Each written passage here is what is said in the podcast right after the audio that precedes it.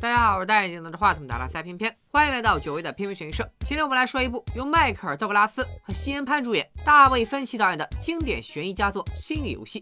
故事要从老白的一段家庭录像展开。录像里，一家人看起来其乐融融，有说有笑。老白的父亲却丢下众人，走上房顶，纵身一跃，跳楼自杀。镜头一转，时间已经过去多年。老白从当年的孩子成长为了出色的金融精英，左手道琼斯，右手原世谷，戴的是名表，住的是豪宅，皮鞋都是单只算钱的，一只一千美元起，都是成本价。突出的就是一个字：有钱。大家可以把朴实无华且枯燥打在弹幕里。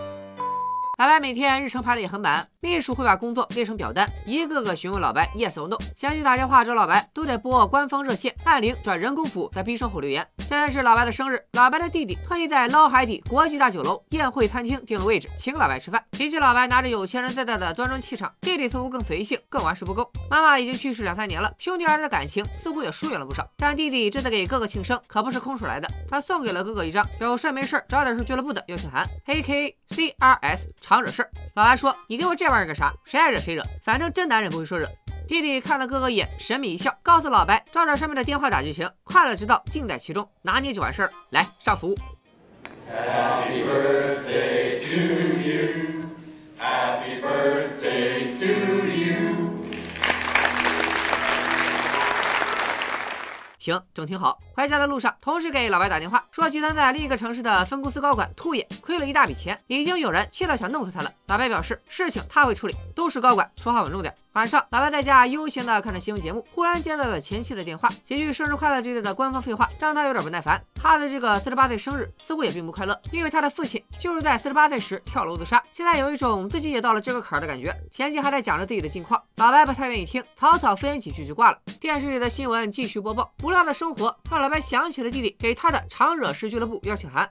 这家俱乐部并不高端，他们的办公室嘈杂混乱，还在装修。接待老白的大帅很不正式的边吃边聊，还给老白反复推荐一家叫新月小馆的中餐外卖。好在人还算热情，大帅告诉老白，要想加入俱乐部，需要做一系列测试。I sometimes hurt small animals, true or false. I feel guilty when I masturbate.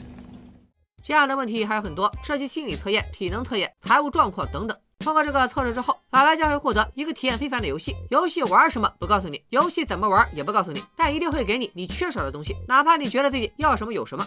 随时开始，随时退出，游戏费用满意后付款，而且是弟弟买单。这么自由的条件，老白似乎没有理由拒绝。经过了一整天的测试，最后一项是签一份确认协议，之后常惹事俱乐部会审核老白的测试，审核通过之后即可加入，包你百分百满意。结束之后，老白去酒吧喝酒，无意间听到两个老哥在聊 CRS，他就立马过去搭话，问这到底是个什么游戏。弟弟说他也加入了俱乐部，但游戏还没开始。两个老哥对视了一眼，什么都没告诉老白，只说他们很羡慕老白的游戏还没开始，他们都希望这样神奇的体验能够有机会再来一次。老白听完以后，好像有了点兴趣。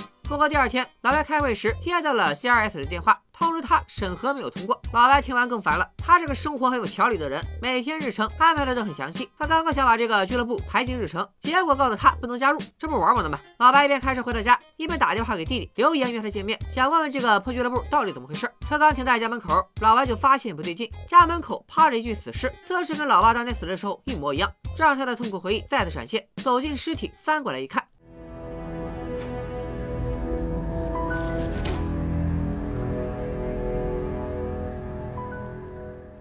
个小丑，这是什么糟糕的恶作剧？老白把小丑扛回了家，还从小丑嘴里发现了一枚钥匙，钥匙柄上清楚的标着一个 logo，常惹事的三个首字母 C R S。老白想撬开玩具小丑的嘴，看看里面还有什么玄机。他刚动手，平静的新闻播报突然开始隔着电视跟老白对话。Are you going to spend the rest of the evening prying at that clown's mouth? This is your game, Nicholas, and welcome to it. 原来电视里的人一直在通过小丑的眼睛监视老白。刚刚老白收到的钥匙就是游戏开始的标志，未来他还会陆续收到更多，并且会让他知道钥匙在哪里、怎么用，不要去询问游戏的意义，游戏的意义就是去找出这个游戏的意义。这种隔着电视与新闻主播互动的体验，只有老白能遇到。管家一过来，电视又立即恢复了正常的新闻播报。第二天，老白要坐飞机去找兔爷算账。不过昨天的事给他留下了阴影。老白看谁都觉得像是来整人的，看哪个钥匙都觉得是自己的。衬衫里的签字笔漏水，弄了老白一身。在厕所清理时，有个老哥找他借纸，他也忌惮着被捉弄，没有帮忙。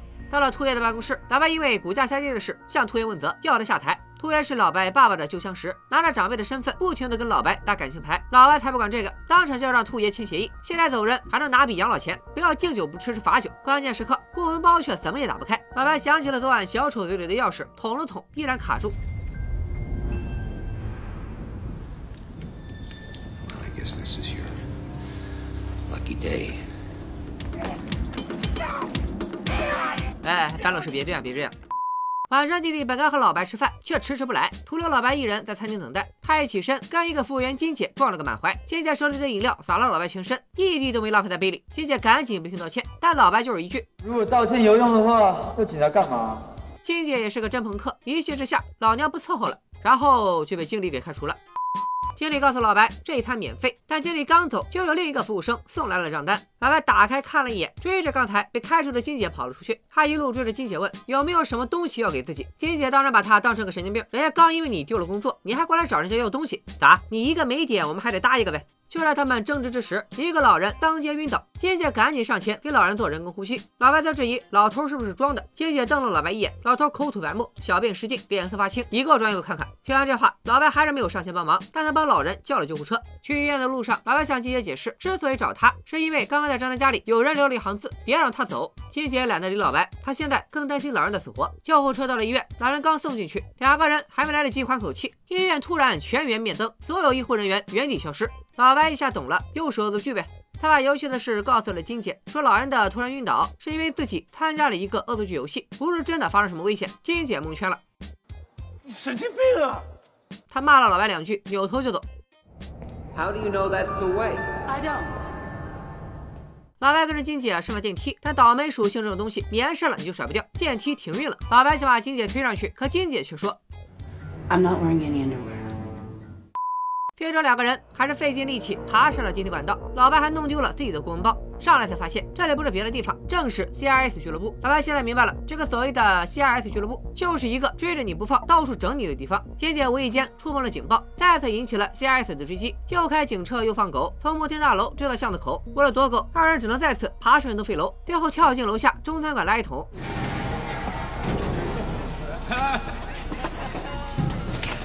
管你什么皮鞋什么表，一律按厨余垃圾处理。老白的游戏连累金姐倒了这么大的霉，只能把金姐带回办公室洗个痛快澡。Is there a towel? I could use. Yeah, it's uh, it's, it's behind the door. 哦，各洗各的，那我换台了。洗完澡之后，金姐气也消了，老白把金姐送上了计程车。在他离开的前一秒，金姐忽然告诉老白，她当时撞到老白泼饮料就是故意的，有人出四百块让她这么干。所谓不打不相识，老白也不计较了。但他没想到，这才仅仅是个开始。转天，老白回到自己本来住的酒店，一推门，人傻了，屋里乱到所有东西都不在他应该在的位置，高跟鞋直接插进酒杯里，电视里放着不可描述的录影带，桌上洒满白色小粉末。公文包摆在桌上，塞满了没羞没臊的照片，最显眼的就是一张露着红色内衣的半身照。这要是传出去，稳稳的又是一起金融高管吸毒滥交的热搜。老白还没缓过神来，酒店就有人来敲门整理房间，吓得老白赶紧把门锁死，迅速清理现场。慌乱之中还被玻璃割伤了手。他顺着下水道冲走了毒品，拿走了公文包和里面的照片，下楼开车离开。没走多远，他注意到有一辆车似乎一直在跟着自己。老白机智的把车拐进了胡同，引后面的车进来，一把按住司机，开始质问对方为什么跟踪。开车的人刚开始还在狡辩，结果老白的资料和照片就放在副驾驶座位上，老白还在他的身上搜出了枪。That's cute. That's really cute. I suppose the game uses real bullets, huh?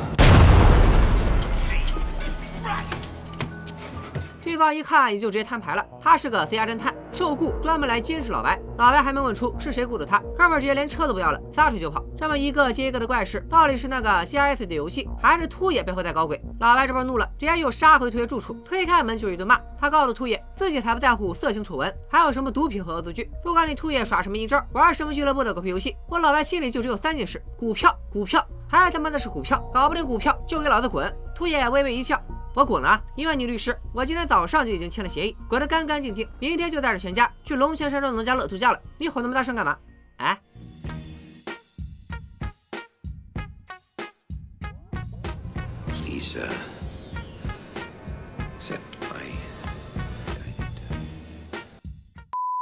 到办公室，老白想起了 CRS 曾经给过他一张弃权书，玩不起还躲不起嘛。他掏出来一看，纸上一个字都没有，原来是用隐形墨水写的。老白看着红色内衣的照片，想起来昨晚送走的金姐。他根据出租车记录查了一下金姐的去向，但查找信息需要时间，老白只能先回家。可让他没想到的是，自己家里也失手了，电灯开关变成了通电的电线，家里整个装修大改，变成了诡异的乡镇鬼屋风 KTV。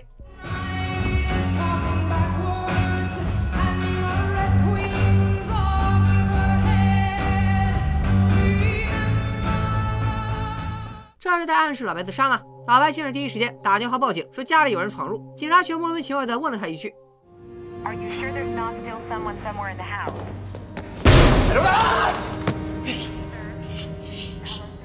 来了不是别人。”正是老白的弟弟。老白总算再次遇到了弟弟，他要一次问个清楚。但弟弟看起来比老白还紧张，一上车就到处拆除老白车里的通讯设备，满脸慌张的向老白道歉，说不该把老白拉进这个俱乐部。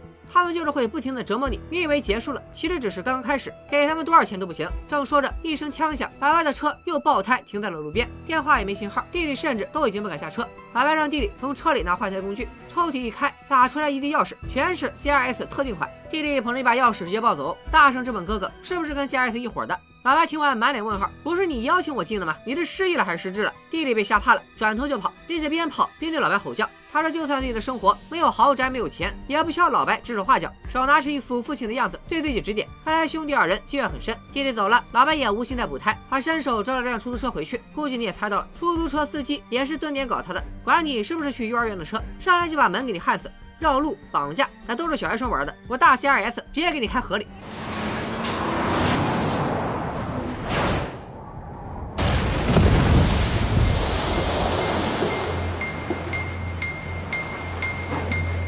老白挣扎了一会儿，用工具拧开了车窗，游了上来。劫后余生的老白再次找到了那家 C R S 的办公楼，这里不仅人去楼空，连大楼管理员也说这层从未正式出租，政府也没有企业记录在案。老白报了警，但那小丑的救护车在了家里的彩灯，最多只能算非法入室和恶作剧。唯一像是犯罪的出租车事件，车辆和司机也无从查证。更关键的是，这些事情都是老白雇佣这些人这么做的。按最优美利坚的调性，这玩意儿合理合法呀，跟你花钱玩蹦极一个性质。你报什么警呢？好在金姐找到了，老白开车来到金姐家，拿出那张红色内衣的照片，问是不是金姐干的。金姐也不慌不忙，这天底下穿红色内衣的人多了去了，人家本命年不行啊。老白也知道是自己太敏感了，不该因为这个去怀疑金姐。但趁金姐去换衣服的功夫，老白又发现了屋子里的异样。这个房间水池没水，冰箱没菜，电灯上还挂着价格签，书架上的书全是空壳子，连金姐童年时的照片也是从杂志上剪下来的。这什么房子？开发商的样板间吗？就在老白拿着照片质问金姐时。金姐小声的告诉老白：“别乱说话，有人在监控。”就是通过棚顶烟雾报警器。老白也不管金姐的警告，气得一棍子打碎了烟雾器，冲着监控挑衅：“不是要看吗？来啊，有能耐你就弄死我！”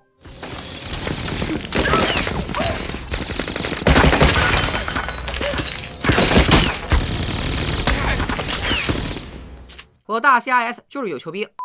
老白不装了，赶紧带着金姐往外跑。好在金姐熟悉地形，再加上对方枪法人体描边，两人开车逃出重围。等车开到安全地带，老白立即让机姐滚蛋，以后就是死死外边，也再也不带着这个扫把星了。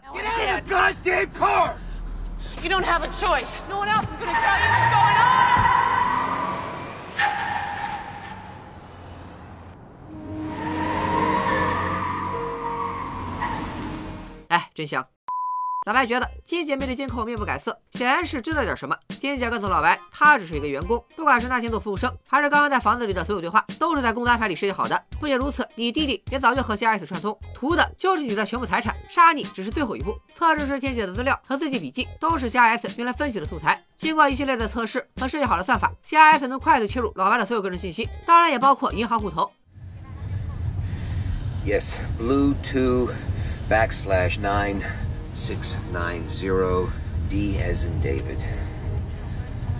That's right. 老白一查，果然自己的账户里一分钱都没了。为了躲避追击，老白把车开回了自己远郊的小屋。金姐泡了两杯茶，给老白安定心神。正当老白绝望之际，律师打来电话，告诉老白账户上其实一分钱都没少。老白不信，明明他刚查过了呀。老白望向了金姐。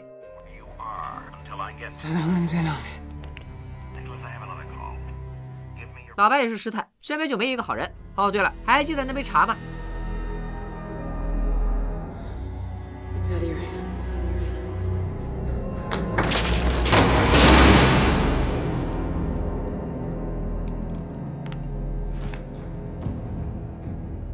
老白再次醒来时，已经被埋在了墨西哥的一口棺材里。这 CRS 从弄死到发丧，搞得还是一条龙服务。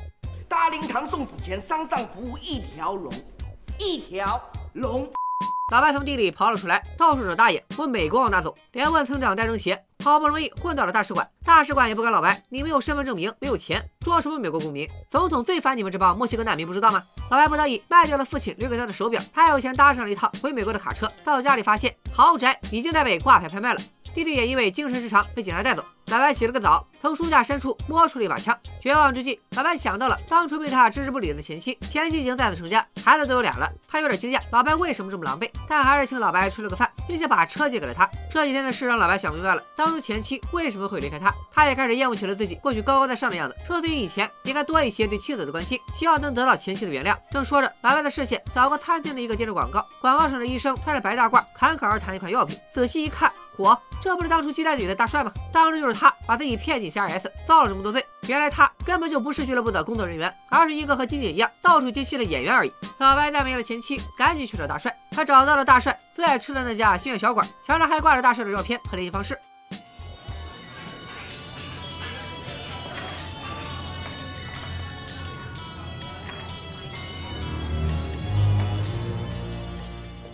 老白骗大帅说有剧组试戏，最终在一个动物园找到了正在带孩子休假的大帅。老白直接掏枪逼问大帅真相。大帅也是个员工，根本不知道主管是谁，而且那个 CRS 的办公室整栋楼都是他们的，随时换楼层。这也就是为什么老白第一次去的时候，感觉 CRS 的装修很乱。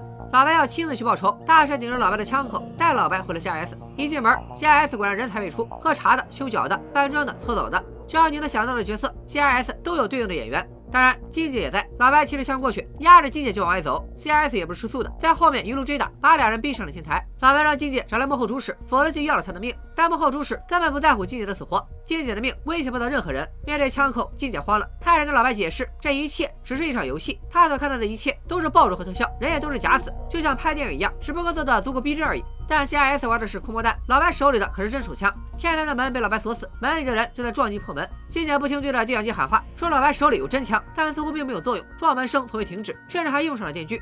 金姐继续解释说，门那边是你弟弟和大帅，他们准备了香槟为你庆祝生日。提醒老白别忘了，这些游戏都是弟弟花钱雇人家玩的。可惜的是，老白已经不太相信金姐的鬼话，这个人骗过他太多次了。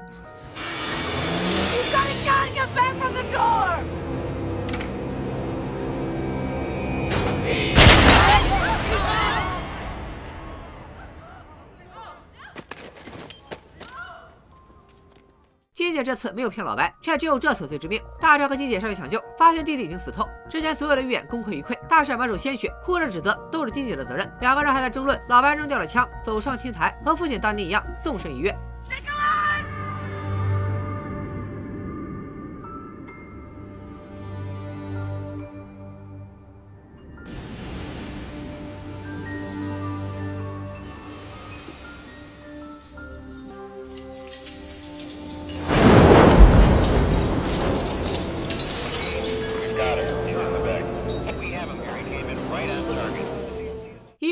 冲了上来，检查老白的伤势。对讲机里，多个工作人员反复沟通老白的状况。围观群众可是欢快的鼓起掌来。是的，弟弟没死，这就是他准备的生日礼物，一次真正的劫后余生。还记得 CRS 承诺的吗？他们一定会给你你最缺少的东西。弟弟带着血迹走了过来，展示着他给老白准备的纪念 T 恤。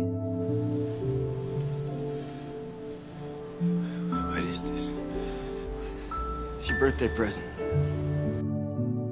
原来老白长期的金融工作虽然让他身家百万，但已经渐渐丧失了对待生活的热情。他每天沉浸在秘书的日程安排里，把每项工作都精准排期。对家人的忽视让前妻离开了他，而因为父亲的死，对弟弟产生的控制欲，又让兄弟俩的关系险些分崩离析。老白不缺钱，但他缺少一份枯燥工作之外的刺激，缺少一点对于弟弟和妻子的同理心，更缺少走出父亲自杀阴影的勇气。这场游戏打乱了他的工作节奏，让乏味的生活找到了终极的刺激。和弟弟的争吵也让他明白，每个人都应该有自己的生活，并不是每个人都要遵循他心里那套对于宠物的标准，也更加不应该拿这套标准来要求弟弟。冷漠和疏离感是他保护自己的外壳。这次的游戏，他从天台跳下，撞碎了玻璃，也撞开了这层外壳。老白最终意识到了这一切，他不再有愤怒，而是深深的拥抱弟弟，和每一个参与游戏的人道谢，礼貌的祝福前妻新的婚姻，签下了满意付款的账单，结束了这场游戏。心理游戏有求必应，并且只会给你你最缺少的东西。这部电影上映于一九九七年，正好夹在《七宗罪》和《搏击俱乐部》两部神作之间。算是大卫分析当时承上启下的一部作品。整部电影以游戏为名，并将游戏贯穿始终。当所有人都将自己带入老白的视角，认为这一切不只是游戏，而是有更大的阴谋时，突然让你知道你仍在游戏当中，一切失控，又都尽在掌控。游戏不止玩的是老白的心理，也是观众的心理。不过有些游戏片段确实有点强行，比如 CRS 怎么能够保证老白最后一枪不是直接爆头呢？怎么确定老白一定会按照预定路线逃跑呢？汽车成河，一旦发生计划外的变故，是不是就会把老白原地送走？种种问题都没法说得通。但这些都是基于我们现实生活经验来反问电影。其实偏偏觉得，对于这个片子硬想这些就没意思了，因为电影本身就带有一个隐藏的基础设定，那就是 CRS 无所不能。这个设定就像老白的符号人设一样，是电影的底层基础。至于 CRS 为什么能算到每一步，就和至于老白为什么没我长得帅却能挣到几百万，其实是一个性质，没有必要。这部电影与其说是在讲游戏，不如说是在用一点超现实的手法来折射时代里中产阶级的焦虑和困局。老白一面是富豪，住别墅，出入高档酒店，分分钟几百万上下；另一面却是童年丧父，中年离婚，情感上有深不见底的空缺。这也是现实中当时很多精英阶层的真实生活写照。弟弟用游戏把老白现有的思维方式全部击破，老白也在困境里完成了对亲情和家庭的反思，实现了自我重建。最终，老白和弟弟拥抱，兄弟俩冰释前嫌。他卖掉了父亲的遗物，也走出了父亲自杀带来的阴影。诚挚的祝福前妻，也代表着老白已经重新审视婚姻和家庭关系。连老白的刻薄和自负，最终也被放下。电影的最后一幕，老白从热闹的酒店出来，追上了要悄悄离开的金姐，放下了老板的架子，开始约金姐有空一起吃饭。这样看来，这场游戏并非一次玩笑不断的闹剧，而是一次真正帮助到老白的心理治疗。本期编剧悬疑社推荐作品《心理游戏》，创意指数八点五，逻辑指数七点零，悬念指数八点五，反转指数八点零，烧脑指数八点零，豆瓣评分七点七分，IMDb 评分七点八分，片片给出的悬疑蛋值八点零分，值得一看。最近热剧的坑看的太多，觉得好久没有更新悬疑社了。如果你也希望片片继续解说其他经典悬疑片，也可以把片片打在公屏上，同时一键三连支持一下。本期视频点赞十八万的时候，就是下期悬疑社更新的时候。拜了个拜。I think people are perverts. I've maintained that. That's been I that's the foundation of my career.